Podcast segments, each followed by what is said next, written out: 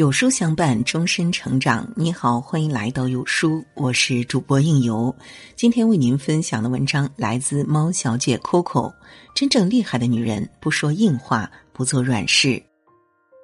女人这一生总会遇到形形色色的人，为人处事时，性格如果太强硬，很容易伤人；可性格太软弱，又容易伤己。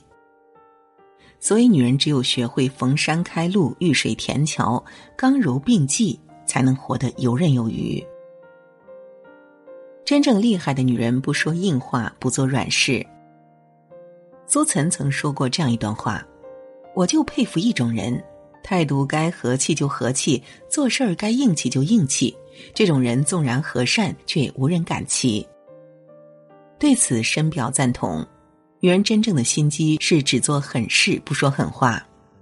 女人真正的心机是只做狠事，不说狠话。女人离婚了，离婚是他提的，但后悔的也是他。原来男人处处留情，他不能忍受，就以离婚威胁，想吓唬吓唬他。一次两次还可以，男人也算是有所收敛。可时间长了，男人看他只是说说，并没有离婚的打算，便不以为意，更加肆无忌惮。有一次吵架，他再次以离婚威胁，男人因为受不了他的坏脾气，就决意离婚了。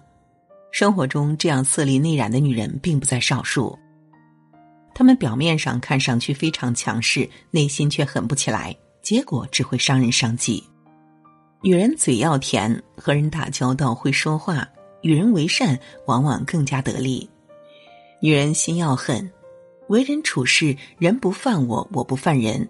她们独立果断，知道什么事情该做，什么事情不该做，让自己活得更有价值。女人最聪明的活法，身段要软，手段要硬。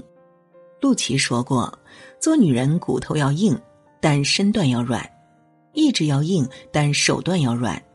要坚持的，只需要藏在心底。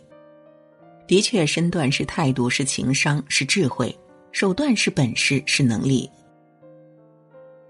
张作霖一共有六位夫人，可唯独偏爱温柔似水又英明果断的五夫人张寿义。皇姑屯事件，张作霖身亡，丈夫乱作了一团，只有张寿义比较镇定。为了防范日本人，她在报纸上刊登出她丈夫平安归来的信息。为了不让人怀疑，她每天都让医生进入张府。面对记者的采访，她也丝毫没有破绽，就连张府里的人都感觉张作霖好像活着。高级的女人，大事不糊涂，小事不计较。三十而已中，顾佳就是这样的人。他虽然也曾伤心落泪，但永远是理智的。